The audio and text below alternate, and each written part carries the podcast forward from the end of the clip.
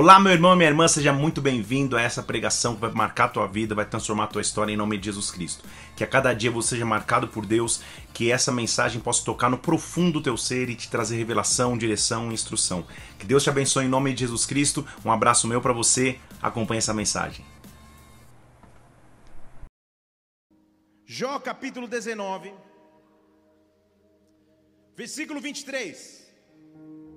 Diz assim: quem dera as minhas palavras pudessem ser escritas. Mal sabia Jó que era exatamente isso que ia acontecer. Jó, um homem que passou gigantescas lutas, queria que essas palavras que ele vai dizer agora ficassem registradas. Ele diz assim: quem dera essas palavras pudessem ser gravadas num livro, mal sabia ele que seria no livro dos livros, que com pena de ferro pudessem ser esculpidas na rocha, versículo 24. Quem dera então, ele está na linguagem de hoje, alguém pudesse salvar na nuvem essa informação para que nunca se perca. Quem dera alguém registrasse, porque o que eu vou dizer é importante. Um homem que estava em gigantescas, gigantescas lutas, o que ele quer escrever e o que ele quer que nós lembremos é: eu sei que o meu redentor vive e que por fim se levantará sobre a terra. Eu sei que eu tenho redenção. Santo Espírito de Deus, nós estamos aqui nesta manhã e desde o início desse culto já podemos te sentir, já podemos sentir a tua presença, já podemos experimentar a maravilha da atmosfera de adoração ao teu nome. Quando tu és adorado, o Senhor vem. Quando tu és adorado, a tua presença se manifesta nesta manhã.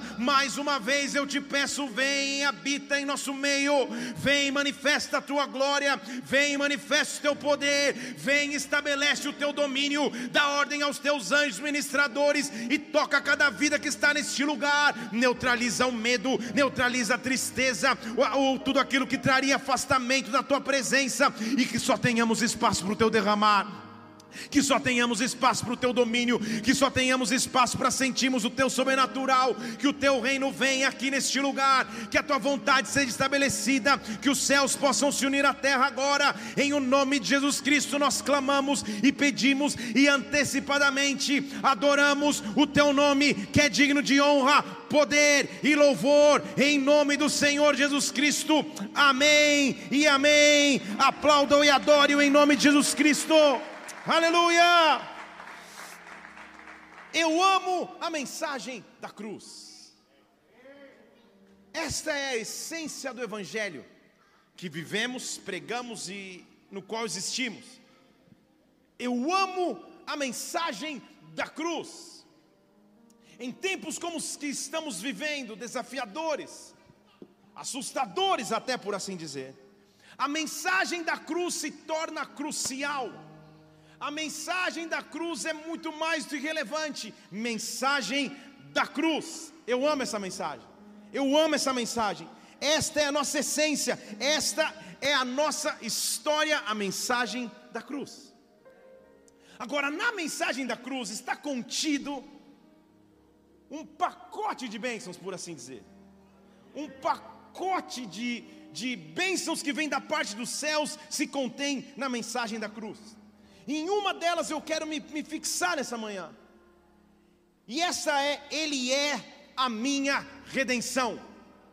Eu amo esta mensagem porque essa mensagem me trouxe redenção eu e você temos que amar o sacrifício de cruz de Jesus Cristo, porque Ele é a nossa redenção, Ele é o meu redentor. Jó está no meio de uma tribulação gigante e mesmo assim se levanta para dizer: Eu sei que o meu redentor se levantará. Eu ainda não o vejo, eu ainda não o vi, mas eu sei que em algum momento minha redenção chega. É importante entender então o que é redenção. Na linguagem original bíblica, redenção literalmente significa o resgate pago por alguém para anular a dívida. Deixa eu falar de novo para você dizer um amém de verdade, como se você já estivesse almoçando. Redenção na linguagem bíblica significa o resgate pago por alguém que anula a dívida. Eu me lembro que Logo que eu completei 18 anos, eu dava aulas de inglês na cidade de São Paulo. E não tinha o benefício dessa tecnologia de sentado no escritório dar aulas pela internet, via vídeo. A internet, a internet naquela época era uma internet de escada. Ninguém nem se manifestou, mas eu sei que você é dessa época também, alguns. Quando você ligava o computador para acessar a internet, era praticamente uma manifestação no seu computador. Ele fazia. E era motivo de festa quando conectava. É. O símbolo do ICQ já levantava. Aí é que você nem sabe o que eu estou falando. Era uma alegria. E eu comprei um carro, então, um carrinho. Um Uno Mille, 1900 e... Deve ter vindo na, nas caravelas que chegaram no Brasil. E eu dividi em suaves sessenta e tantas prestações que era um ato de fé, porque acho que nem o carro ia durar tantos meses, mas as parcelas perdurariam. E eu me lembro que, que eu ficava sonhando com um dia que eu ia dar uma festa, quando eu pagasse o último boleto, quando a dívida tivesse sido quitada. Eu me lembro, e me lembro de pagar esse último boleto emocionado. Talvez por ter feito o cálculo de com juros eu comprei três carros, mas além disso, com a alegria de ter terminado de pagar algo. Redenção significa eu tinha uma dívida e alguém pagou.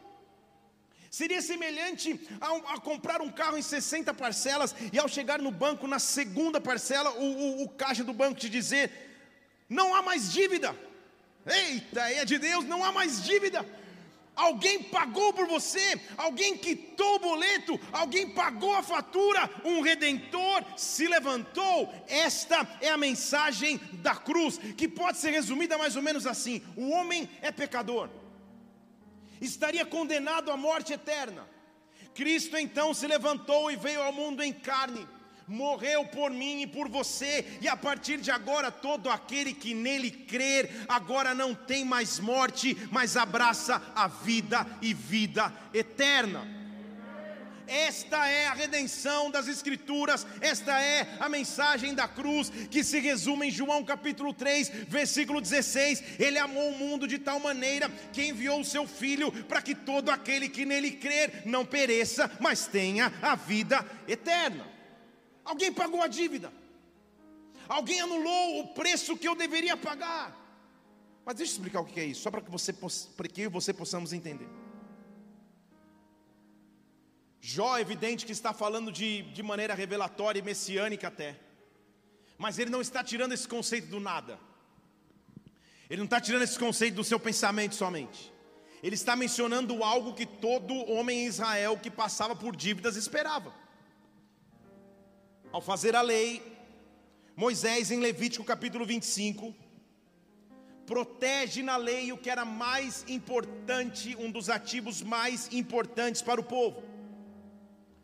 Ele diz assim: a terra não será vendida eternamente, porque a terra é minha e vocês estão comigo como estrangeiros e peregrinos. Em outras palavras, o que Deus estava falando para o seu povo é: como vocês abraçaram esse desafio desde Abraão, de serem peregrinos na terra e de não serem donos de terra nenhuma. Quando vocês tornarem donos de terras, a terra nunca vai ser vendida eternamente, porque vocês estão comigo. Vou te explicar. Versículo 24. Em toda a terra que você tiver possessão, vai ser concedido que a terra seja remida. Haverá a remissão da terra.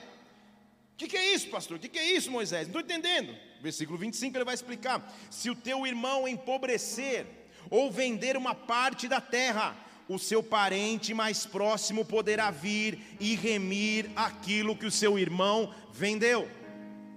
Então, em suma, era: se você entrou em dívida, vendeu parte da terra para não ter os seus filhos levados escravos, para você mesmo ser levado escravo, a terra que a tua família com muito custo conquistou não será vendida eternamente.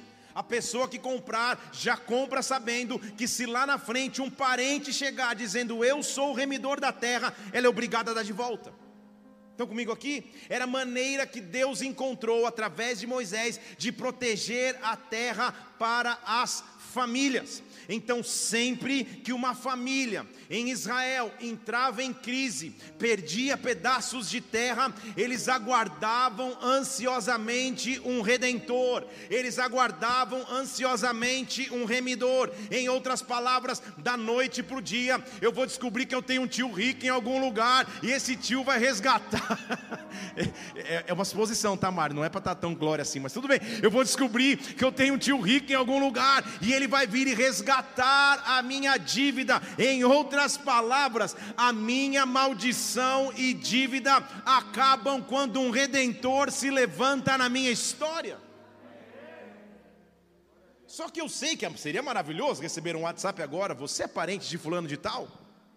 Hã?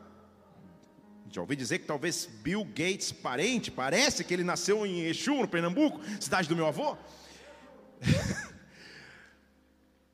Seria maravilhoso na terra descobrir que de repente você herdou muitos valores. Mas é muito mais profundo que isso, vamos combinar? Porque o próprio Deus se levanta para dizer: Eu sou redentor de Israel. Deixa eu falar de novo. Só é possível entender esse conceito se pudermos entender quanto que valia a terra para o povo de Israel. Hoje já vale muito aqui. Mas para o povo de Israel, até hoje, a briga é pela terra. Que território é deles, que território não é. A terra era o principal sistema de valor.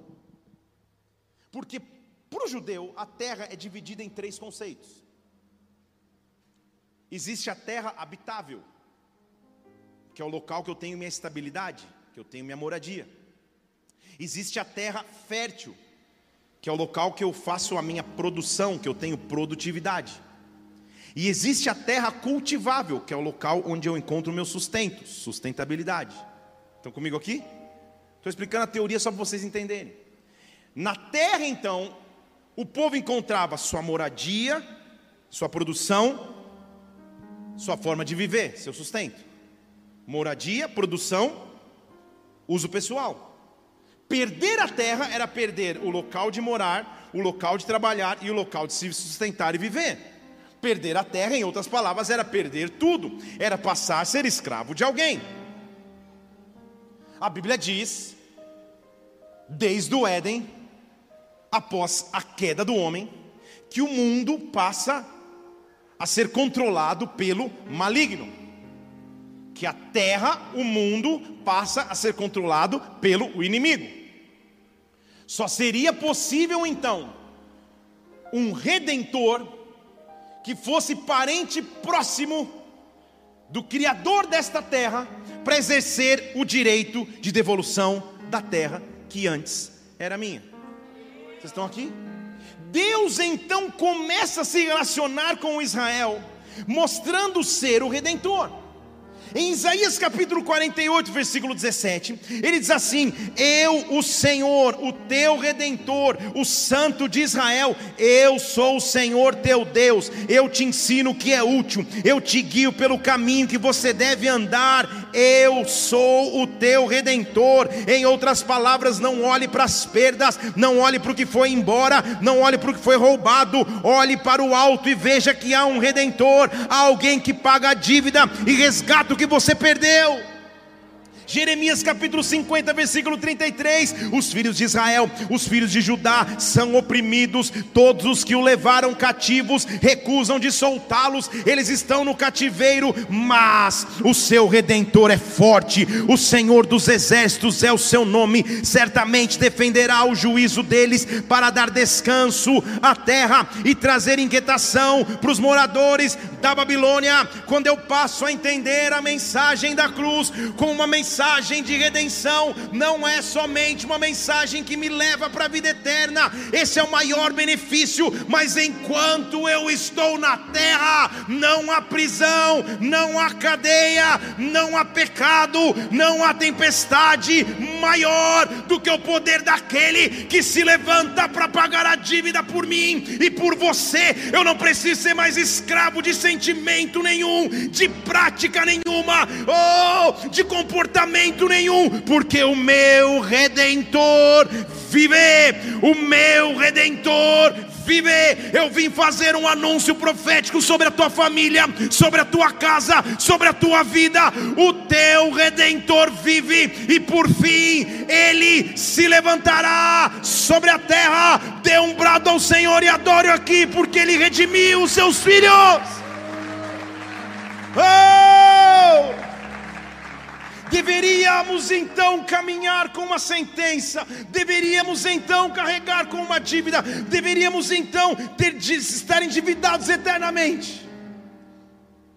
Mas alguém se levantou para dizer: Eu quero pagar a dívida. Vocês estão aqui comigo? Eu quero pagar o preço. Romanos capítulo 3, versículo 23. Todos pecaram, estão destituídos da glória de Deus. Todos. Não há ninguém, não há um justo sequer. Todos.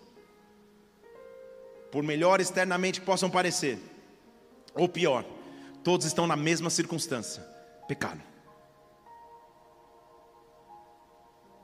Destituídos estão da glória de Deus. Que destino terrível seria para a humanidade se não houvesse um plano de redenção. Se não houvesse sobre nós um redentor. Apesar de termos pecado, apesar de estarmos distantes da glória de Deus, a Bíblia diz, versículo 24: Mas fomos justificados gratuitamente pela Sua graça, mediante a redenção que há em Cristo Jesus. Mediante a redenção que há em Cristo Jesus, nós fomos justificados. Então calma aí, já surgiu mais um pacote aí. Já não é mais só redenção. Agora está falando de justificação. Justificação originalmente significa dizer tornar alguém justo. Não era, mas se tornou. Não deveria ser, mas adquiriu esse estado. A cruz de Cristo me justificou e me redimiu. O sangue derramado na cruz do Calvário foi o sangue da minha redenção, foi o sangue do pagar a minha dívida. Oh, eu estaria endividado no pecado, eu estaria endividado nas trevas, eu estaria em prisões e em cadeias se eu não tivesse vivido a redenção da cruz de Cristo. Oh, esta é a maior mensagem que a humanidade precisa entender, precisa ouvir.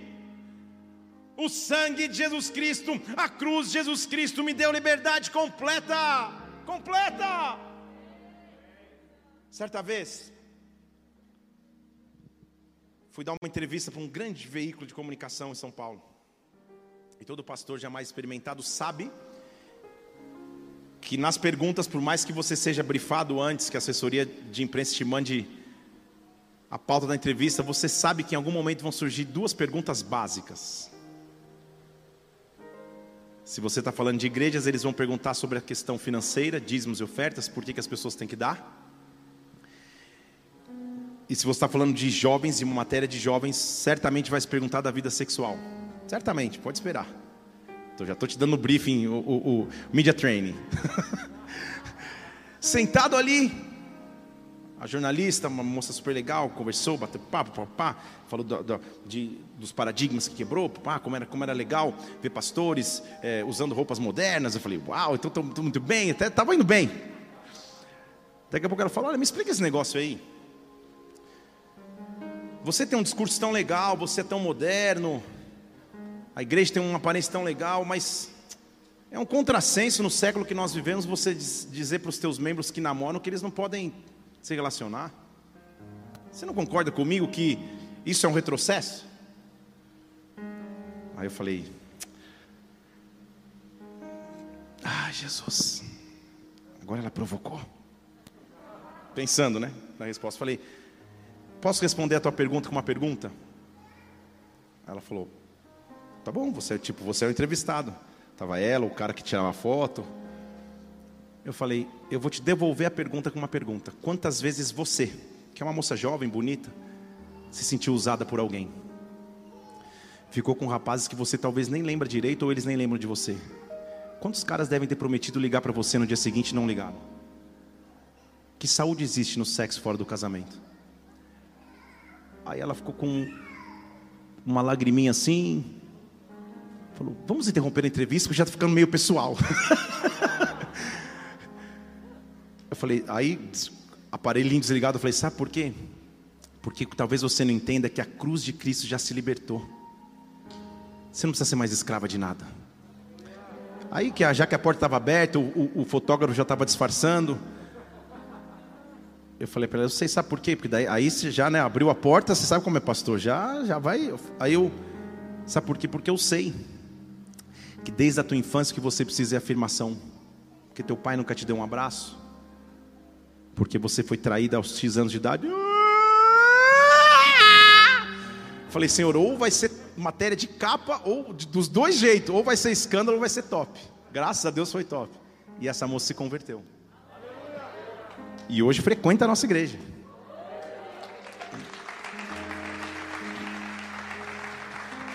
Sabe o que eu estou dizendo? A sociedade está cheia de clichês para que as pessoas continuem em escravidão, sendo que a mensagem da cruz de redenção é a mensagem mais linda que existe.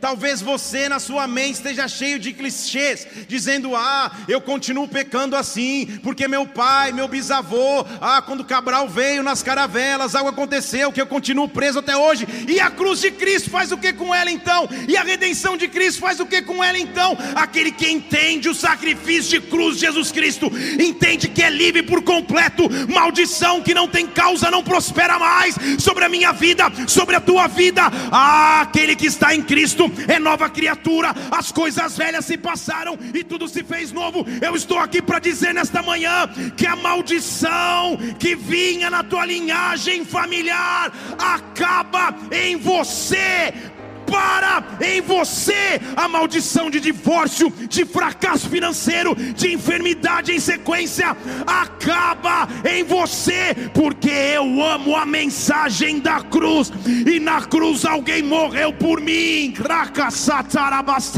para dizer: está consumado, está consumado.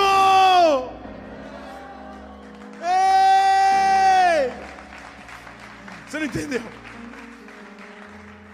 Existe um, um, uma, uma mania legal das pessoas quando vão para academia, quando vão fazer um exercício. Elas tiram selfie e, postam assim: hoje está pago. Você já viu? Nem olha para quem faz isso todo dia. Talvez essa é a única foto que ele tira no mês, mas hoje está pago.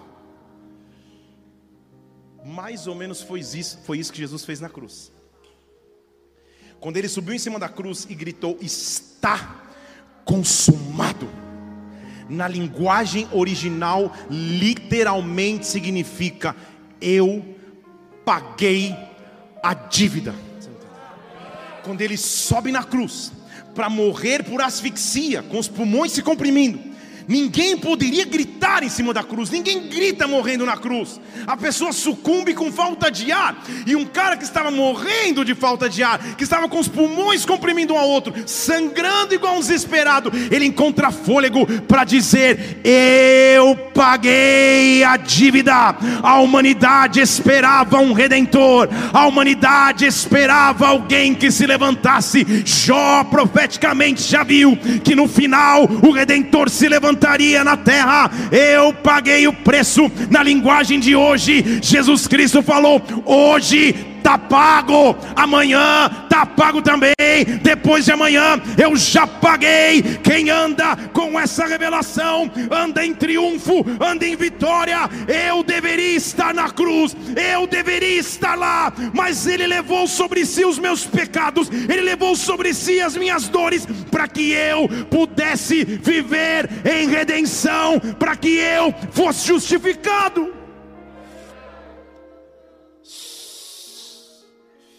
Oh! Deixa eu explicar um versículo aqui. Há uma confusão teológica no que seria predestinação bíblica. Vou explicar as duas e vou explicar o, o, o porquê cremos o que cremos. Tudo bem aí? A primeira diz que a predestinação significa dizer que Deus já separou e escolheu os que vão ser salvos e os que não vão ser salvos. Porque o apóstolo Paulo diz que fomos predestinados. Discordo totalmente dessa linha.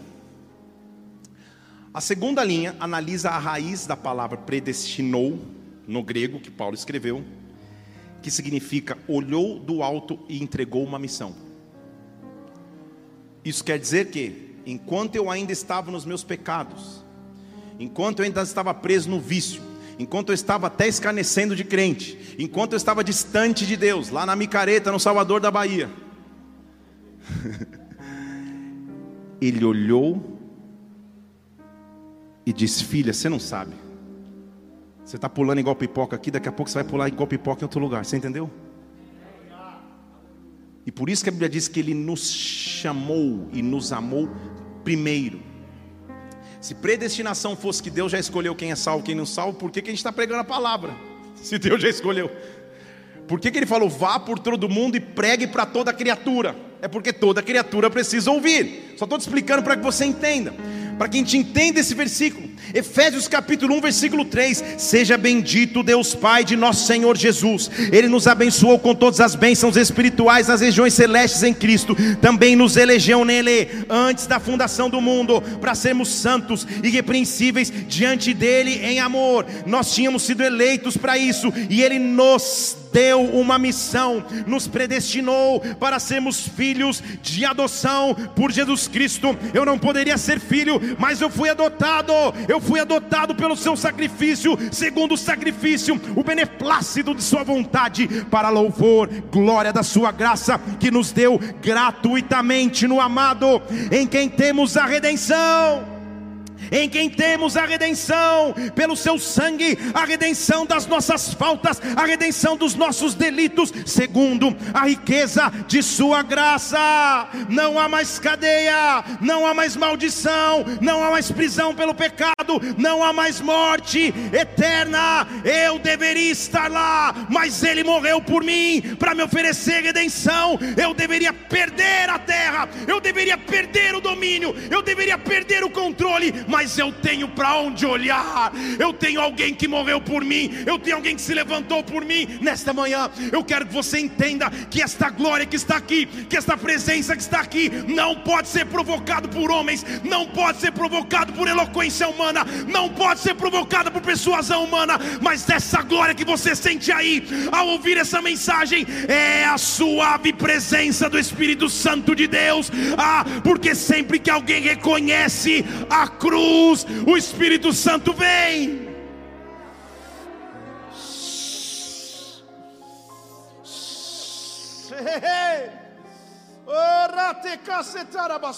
Oh, deixo-vos a paz, a minha paz vos dou, não como o mundo a dá, que o mundo não pode receber, nem o conhece. Estou falando de João capítulo 14, você conhece esse trecho? Deixo com vocês o Consolador, o Espírito, que o mundo não pode receber, não, mas Ele estará em vós, e estará em vós para sempre. Consolador, que lindo nome. Porém, ouso dizer que na, no conceito da língua portuguesa um pouco limitado. Porque quando falamos de consolador, só pensamos em alguém que a gente está passando uma dificuldade, ele vem e fala: oh, não chora, não... vem cá, tudo bem. Só que não é só isso. Consolador, na verdade, é a palavra grega parácletos, que significa testemunha ocular dos fatos. Se houver um acidente e você testemunhar, você tem condições de dizer exatamente o que aconteceu. O que ele está dizendo é: o Espírito é o Paráclitos. Ele é a testemunha ocular dos fatos. Que fato? A cruz de Cristo. Eu não vi a crucificação. O que o máximo que eu vi foi um filme no cinema ou no Netflix, se tiver. Mas ele esteve lá. Então, toda vez na terra que alguém diz assim: Ele morreu por nós, Ele morreu pelos nossos pecados, Ele redimiu os meus pecados, a cruz de Cristo foi a sentença de definitiva de bem sobre mim. O testemunha que viu vem e se manifesta e fala: Eu vi, eu vi. Ah, enquanto o inimigo acha que pode ter prisão. Não, não, não, não. Eu vi, a cruz aconteceu. Pode libertar. Eu vi, a cruz aconteceu, pode salvar. O Espírito Santo de Deus é o segredo que nós temos na terra, para que quando nós manifestarmos a cruz, quando a mensagem da cruz for manifesta, ah, esta mensagem é que traz a glória de Deus, esta mensagem é que traz a presença de Deus, esta mensagem é que traz o Espírito Santo de Deus, que se manifesta na terra. Eu só preciso reconhecer o sacrifício da cruz. É só isso. Simples assim. Eu só preciso reconhecer o sacrifício de Cristo na cruz por mim. De duas formas. Está meio mergulhando, mas é para mergulhar mesmo. Através da minha confissão de fé e da minha profissão de fé. Vou te explicar isso. Em Romanos capítulo 10, versículo 9, a Bíblia diz assim: Se com a tua boca você confessar Jesus como Senhor, Romanos capítulo 10, versículo 9, e com o teu coração você crer que Deus ressuscitou dentre os mortos, você vai ser salvo. Profissão de fé, confissão de fé. Confissão de fé é quando você com o teu coração crê. Em algum momento você já confessou isso aí no teu coração, você com você mesmo. Profissão de fé é quando você se levanta para professar a sua fé publicamente em Jesus Cristo. Com a tua boca você professa a tua fé. Em outras palavras, no reino de Deus não existem agentes secretos, não existem não existem agentes secretos no reino. As pessoas que trabalham com você têm que saber a fé que você professa. As pessoas que moram ao teu lado têm que saber a fé que você professa. O que Deus vai te dar é estratégias, para você não ser igual um doido. Querendo fazer mistério, sapatear na frente de todo mundo no trabalho. Talvez isso não, mas as pessoas têm que conhecer a fé que você professa. E a minha pergunta é: que fé você tem professado? Não vou nem fundo nesse assunto. É óbvio que eu ia. Já combinei com os presbíteros, falei esse ah, exatamente nessa hora.